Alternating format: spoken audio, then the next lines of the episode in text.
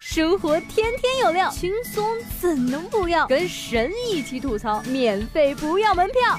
这里是由蜻蜓 FM 头条频道和搜狐新闻客户端联合推出的神吐槽，神吐槽。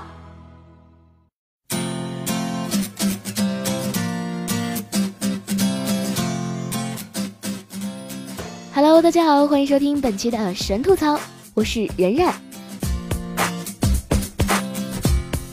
话说，应该如何用一张图来形容倒霉呢？有人已经给出了完美的答案。这年头，除了工资，啥啥都涨，连月亮都涨价了。过去都是十五的月亮十六元，今年的中秋月竟然要十七元。天文专家介绍，上一次出现这种情况是2007年。据统计，最近十年间，2007至2016年，中秋月亮15元有三次，16元有五次，17元有两次。嗯，物价涨涨跌跌都是有周期的，这很科学。曾经的邻桌妹子表示。她一直都在幻想一个场景，就是跟一个富二代好上了，他妈来找他，把一张支票扔在他的面前，给你五百万，离开我儿子。好的，阿姨。然而，我想对邻桌妹子说，三年前有这么一张支票，还可以在三环买套小房，现如今恐怕要两张啦。抓不住钞票的我，总是眼睁睁地看着它溜走。为了减轻人们的这种痛苦，现在都实行手机支付。当然，有钱人并不吃这一套。老人扛一整袋零钱买房，售楼处铺满纸币。九月十二号，河南南阳一对老两口背着一手皮袋零钱来到南阳市区买房子。当他们亮出一袋子巨款时，售楼小姐惊呆了。老两口平时以做点小生意谋生，零钱一直积攒着。看到物价飞涨，就想着买个小房子以房养老。售楼处看到这么多钱，十分感动啊！马上抽调人力，保安站岗，美女蹲地，现场数钱。请注意今天的问题：这袋钱有多少？可以在南阳买几套房？售楼小姐还表示，看老两口挺不容易的。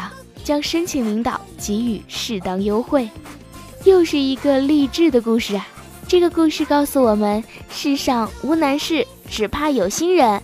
哪怕是一块五的攒，哪怕攒到六十岁，你迟早可以攒够首付。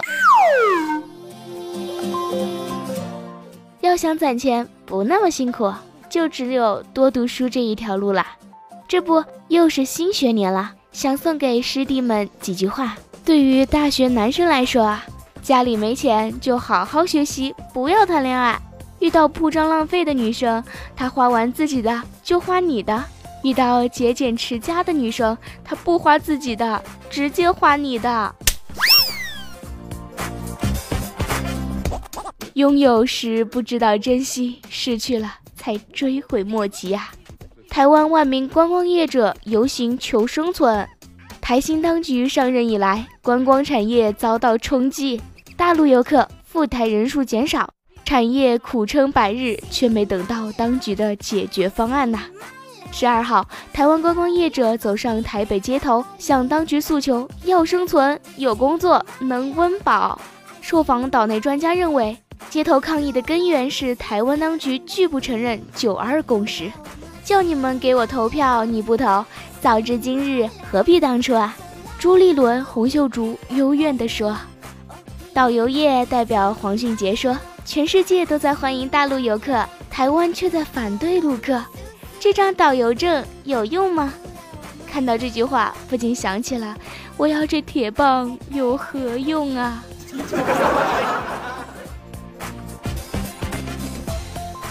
原来大陆游客已经成为全世界旅游行业的衣食父母了。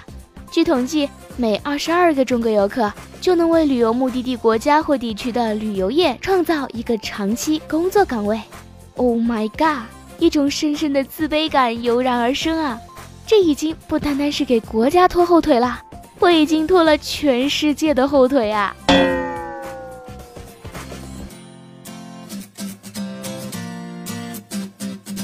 对不起爸爸妈妈给你们添麻烦了两个小姑娘的心声。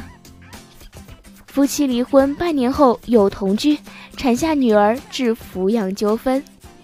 二零零八年九月四川绵阳的肖某与庞某因感情破裂协议离婚，女儿确定由女方庞某抚养。但离婚半年后，双方又开始在肖某的住所同居生活。二零一一年十二月，又生下了一个女儿。后因各种不可描述的矛盾，双方又闹分手，并且打起争夺二女儿抚养权的官司。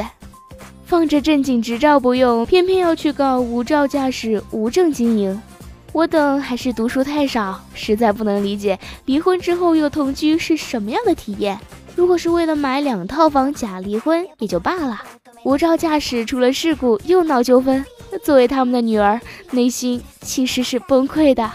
这些不负责任的婚姻已经严重影响到社会和谐，专家都看不下去了。专家建议离婚半年内限制购房，靠假婚骗取购房资格和贷款优惠，在如今的购房市场已经不是秘密。如何封堵借假结婚、假离婚展开的骗房行为，成为限购城市亟待解决的问题呀。业内人士建议，在加强信息联通的同时，对于离婚半年的，应该限制住房投资行为。夫妻离婚时需核实房产数量，进而分析是否有钻漏洞的可能。以前是感情不好不敢结婚，现在是感情不好不敢离婚啊！假离婚、假结婚、假身份证、假户口，都是不仅是国民经济的七寸，还是考验国民诚信和夫妻感情的试金石啊！现在问题就来了，一堆夫妻到民政局办离婚，如何根据他们的名下的房产判断是真离还是假离呀？其实也很简单，如果没有隔壁老王插足，没有找小三包小蜜这样的事情发生，其中一方依然慷慨大方的把房产都留给对方自己净身出户，同时也不斤斤计较的搞财产公证、存款分割、子女归属，十有八九就是要再买房。想对那些离婚买房的朋友说一句：为了给楼市去库存，你们辛苦啦！开发商和银行会记住你们的功劳，国家和人民会记住你们的委屈，还买不起房的屌丝也会记住你们。帮着系统管理员调高了他们的游戏难度。最后还要提醒各位，离婚之前，尤其是净身出户之前，先打开家里的衣柜看看，里面有没有隔壁老王呀？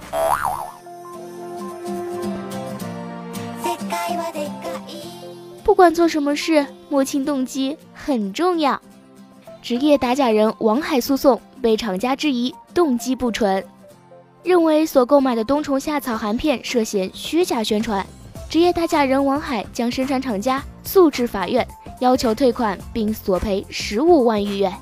在火药味十足的庭审中，被告厂家不认可王海方面所提出的证据，同时质疑王海职业打假人的身份，指其购物。动机不纯，王海先生购物动机是不纯的。哪个正常消费者会边买东西边摄像？厂家的逻辑可能是这样的：通常消费者知道产品是假冒伪劣，他肯定不会去买。以王海为代表的打假人，明知道是假货还要买，不仅要买，还要各种调查取证，摆明了就是要跟制售假货的商家过不去，显然是动机不纯。显然是伙同境外势力打压民族企业，破坏大好经济形势，阻挠 GDP 增长。这个逻辑好通顺，我自己都要佩服我自己啦。最后，我想说，用心做产品跟忽悠消费者之间是有本质的区别的。就像学霸和学渣，你从笔记上就能看出来啦。好好学习，天天上墙啊！未来楼市接盘就靠你们了。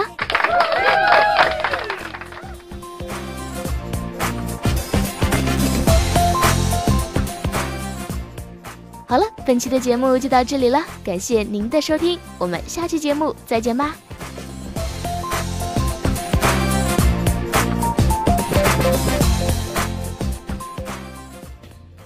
想听更多神吐槽，请锁定蜻蜓 FM 头条频道和搜狐新闻客户端，每天吐一吐，身体更健康。